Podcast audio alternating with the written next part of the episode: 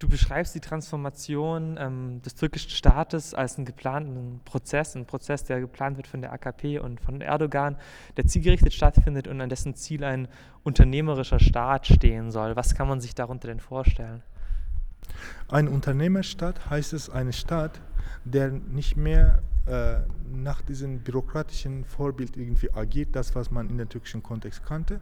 In einer bürokratischen Staat gibt es Gewalteinteilung zwischen Justiz, Parlament und, und, und, und der Regierung.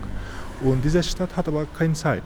Äh, der muss alles so schnell, äh, aus, so schnell agieren. Und deswegen hat der Staat in, oder hat man den Staat in den letzten drei, vier Jahren gerade so restrukturiert, indem eigentlich äh, das parlamentarische Debatte, öffentliche Debatte, politische Partizipation eigentlich für, keinen Sinn mehr für, für diesen Staat macht.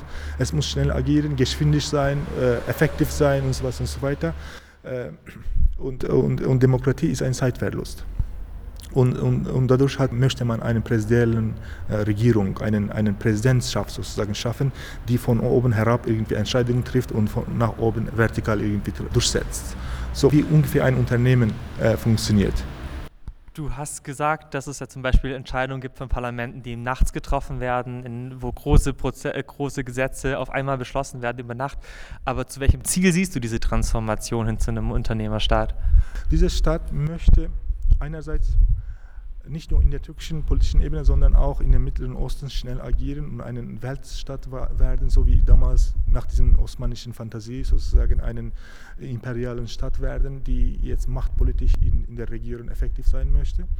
Äh, und, und dadurch möchten, wollten sie, und deswegen wollten sie auch die kurdische Problematik lösen, sodass sie ihre Kräfte und ihre Energie nicht mehr in diese kurdische Problematik investieren. Sie wollten die kurdische äh, Problem so teilweise anerkennen, äh, und das Problem lösen, sodass sie dann eben machtpolitisch, ökonomisch und militärisch, irgendwie kulturmäßig äh, einflussreich äh, sein können in, in dem Gebiet. In Ägypten, in Syrien, in Tunesien, das war eine, eine, eine politische Absicht gewesen. In Kaukasien, in, in Balkan zum Beispiel. In diesen, all diesen islamischen Ländern möchte die Türkei einen Hauptakteur werden, äh, sozusagen ein neuer Weltakteur, die bestimmte imperialistische oder imperiale Fantasien hätte. Das ist aber ins Stocken geraten in der letzten Zeit. Diese unternehmerische Stadt möchte gleichzeitig eine neue Gesellschaft schaffen, die eigentlich konservativ religiös ist. Und dafür haben sie viel investiert. Durch die Ausbildung, durch die neuen Schulen, durch die neuen Universitäten und so was, durch die Dianet, das ist diese religiöse Institution des Staates, die eigentlich schon 100 Jahre alt ist, aber äh, ihr äh, Budget hat sich vervielfacht. Es gibt momentan in der Türkei so viele religiöse Schulen, die vom Staat äh, finanziert werden, aber auch äh, Stiftungen, die AKP-nah sind. Eine Million Kinder werden jetzt in diesen Korankursen äh, unterrichtet, sie werden in diesen Wohnheimen erzogen durch diese Stiftungen. Es gibt Skandale darüber, diese sexuellen Skandale über Stiftungen und über diese Schulen. Und eigentlich eine Stadt hat immer solche Projekte, äh, Gesellschaft neu zu strukturieren. So durch einen, einen sozialen, sozialen Imaginäre, wie man eigentlich das auch aus der türkischen Geschichte kennt. Zum Beispiel in den 20, 30 Jahren hat der türkische äh, Staat ein, anderes Modell gehabt im Kopf, einen neuen, modernen Staat aufzubauen und eine neue Gesellschaft. Weißt du? Und jetzt hat diese Stadt ein anderes Projekt, in dem sie eine Gesellschaft konservative, aber auch konsumierende Gesellschaft schaffen. Religiös und konsumiert zugleich, aber nicht mehr politisch. Wie kann man sich das vorstellen? Also wie passt Konsum und Religiosität im Zuge von der Islamisierung zusammen? Weil traditionellerweise kennt man ja eine Islamisierung, die da dahingehend ist, dass man quasi auf Konsum verzichtet. Ja, das politische Islam, das man, man kennt, hat niemals eigentlich Kapitalismuskritik gemacht. Es gab in der Geschichte eine Art von politischen Islam, der auch gleichzeitig Modernität und Kapitalismus in Frage gestellt hat. Aber der neoliberale Staat in der Türkei und dieser neue politische äh, Islam in der Türkei eigentlich ist gar nicht kapitalismuskritisch. Und das heißt eigentlich, sie sind sehr, sehr kompatibel mit Kapitalismus soweit. Aber politisch gesehen äh, sind sie auf der diskursiven Ebene scheinen so, als ob sie europakritisch sind oder westenkritisch sind. Und äh, grundsätzlich haben sie historisch gesehen die Mechanismen der Modernität und des Kapitalismus übernommen und auf der kulturellen Ebene möchten sie anders bleiben, indem sie sozusagen einen politischen Islam oder ein türkisch Sein oder eine türkische nationale Identität schaffen, die nationalistisch und islamistisch gleichzeitig ist, die konsumorientiert gleichzeitig ist, aber die soll bitte schön nicht politisiert werden, indem äh, sie andere gesellschaftliche äh, äh Stimmen irgendwie unterdrücken. Zum Beispiel Frauen, zum Beispiel Homosexuellen und, und Lesben, zum Beispiel Aleviten, zum Beispiel die Kurden, zum Beispiel die Arbeiter, äh, die dürfen äh, nicht sozusagen ihre Rechte auf der politischen Ebene repräsentieren, bitteschön konsumieren und arbeiten und Kinder erzeugen. Kinder erzeugen, jede Familie soll drei Kinder erzeugen, sodass auch dann äh, machtpolitisch im Hinblick auf diese Bevölkerungspolitik sozusagen einflussreich wird zur Mobilisierung, und zwar für, für, für, für Sektor, vorhanden sein, aber gleichzeitig auch möglicherweise auch äh, als konsumierende Gesellschaft sozusagen sich produziert und reproduziert. In diesem Streben nach einer Art von Regionalmacht oder Art von Weltmacht gewissermaßen auch, siehst du ja auch diesen Konflikt um die Kurdengebiete letztendlich oder den, das stärkere Auftreten von Militären in den Kurdengebieten.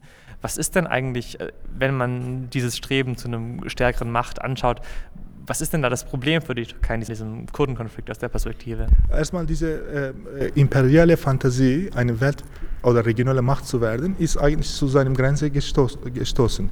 Die Türkei ist nicht mehr in der Lage, in den Mittleren Osten politisch Einfluss äh, zu nehmen.